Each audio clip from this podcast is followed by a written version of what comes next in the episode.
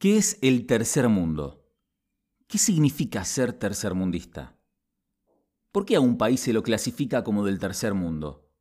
Conocemos o sospechamos cuáles son las características del primero y del tercero, pero si hay un primero y tercero, debiera existir un segundo mundo, ¿o no? ¿Y ese? Muchas preguntas, podrían ser más, para respuestas que fueron cambiando durante las últimas décadas.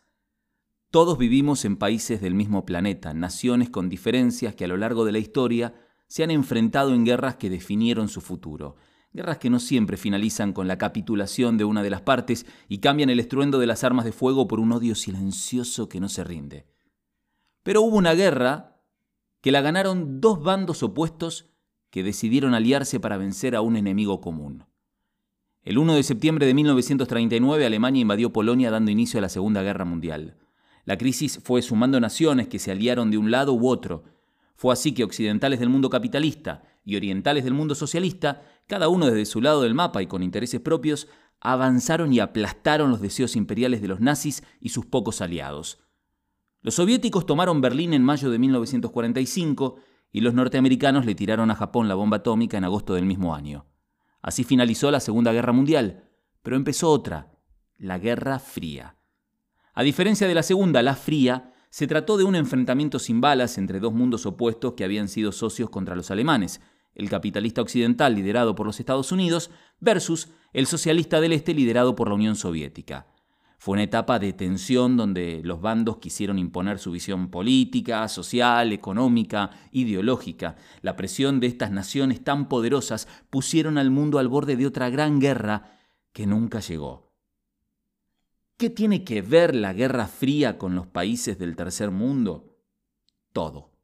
En el año 1952, cuando las diferencias entre ambos bloques eran cada vez mayores, el economista y sociólogo francés Alfred Sauvy diferenció a los países del planeta entre los que adherían y apoyaban el modelo capitalista, los que adherían y apoyaban el modelo socialista y los que se mantenían en una posición neutral, buscando su propio camino.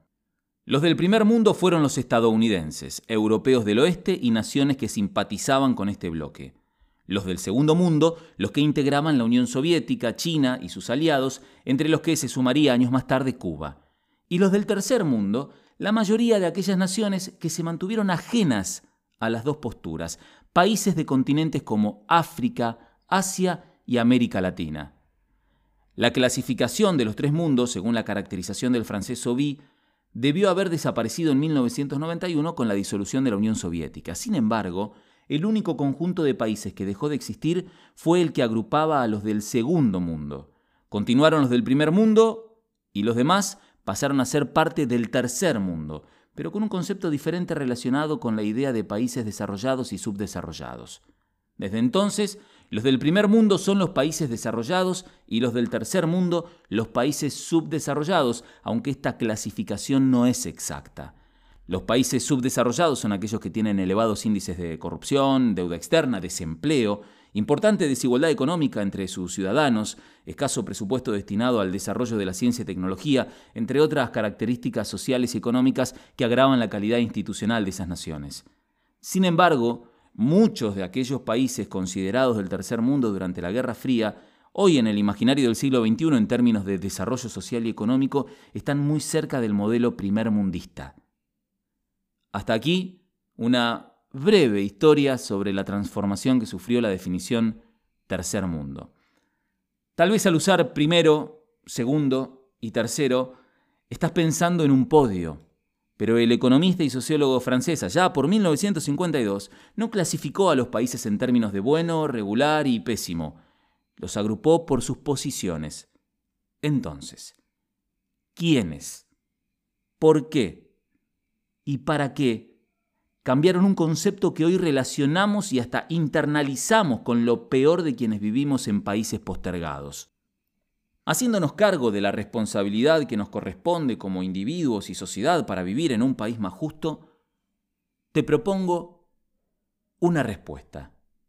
Una respuesta que surgió mientras aún existían esos tres mundos definidos por el francés Sauvy. Una respuesta poéticamente invencible, porque no aparece la fecha de vencimiento, del uruguayo Mario Benedetti, que escribió El sur también existe. con su ritual de acero, sus grandes chimeneas, sus sabios clandestinos, su canto de sirenas, sus cielos de neón, sus ventas navideñas, su culto de Dios Padre y de las charreteras, con sus llaves del reino, el norte es el que ordena. Pero aquí abajo, abajo, el hambre disponible recurre al fruto amargo de lo que otros deciden mientras el tiempo pasa y pasan los desfiles y se hacen otras cosas que el norte no prohíbe. Con su esperanza dura, el sur también existe. Con sus predicadores, sus gases que envenenan, su escuela de Chicago, sus dueños de la tierra, con sus trapos de lujo y su pobre osamenta, sus defensas gastadas, sus gastos de defensa, con su gesta invasora, el norte es el que ordena. Pero aquí abajo, abajo, cada uno en su escondite, hay hombres y mujeres que saben a qué asirse, aprovechando el sol y también los eclipses, apartando lo inútil y usando lo que sirve, con su fe veterana, el sur también existe. Con su corno francés y su academia sueca, su salsa americana y sus llaves inglesas, con todos sus misiles y sus enciclopedias, su guerra de galaxias y su saña opulenta, con todos sus laureles, el norte es el que ordena. Pero aquí abajo, abajo, cerca de las raíces, es donde la memoria ningún recuerdo omite, y hay quienes se desmueren, y hay quienes se desviven, y así entre todos logran lo que era un imposible, que todo el mundo sepa que el sur también existe.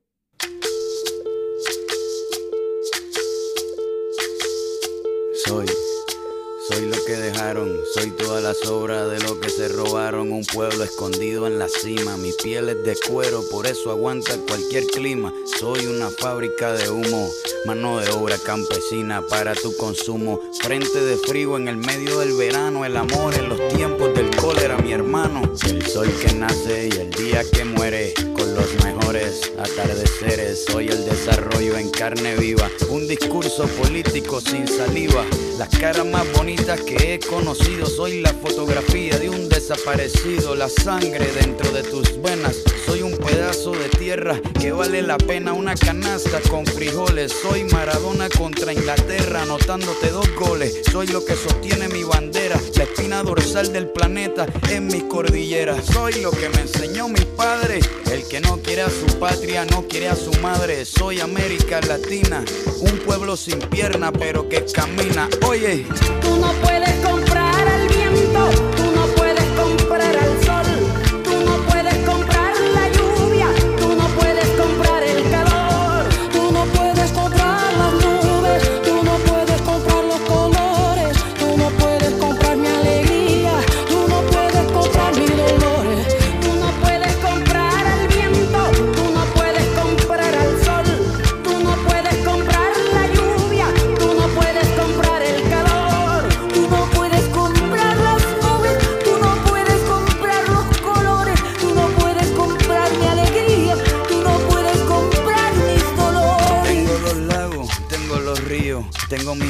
pa' cuando me sonrío, la nieve que maquilla mis montañas. Tengo el sol que me seca y la lluvia que me baña, un desierto embriagado con peyote, un trago de pulque para cantar con los coyotes, todo lo que necesito. Tengo a mis pulmones respirando azul clarito, la altura que sofoca. Soy las muelas de mi boca, mascando coca. El otoño con sus hojas desmayadas, los versos escritos bajo la noche estrellada una viña repleta de uva, un cañaveral bajo el sol en Cuba. Soy el mar Caribe que vigila las casitas haciendo rituales y agua bendita, el viento que peina mi cabello. Soy todos los santos que cuelgan de mi cuello, el jugo de mi lucha no es artificial porque el abono de mi tierra es natural. Tú no puedes comprar el viento, tú no puedes comprar el sol, tú no puedes comprar la lluvia, tú no puedes comprar el calor.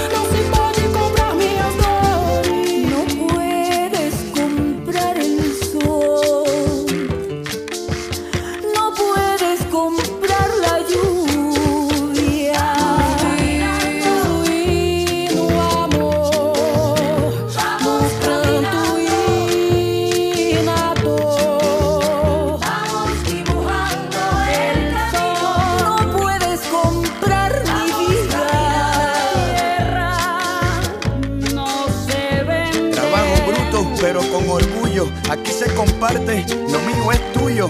Este pueblo no se ahoga con marullo y si se derrumba yo lo reconstruyo. Tampoco me estañeo cuando te miro para que te recuerde de mi apellido. La operación Cóndor invadiendo mi nido.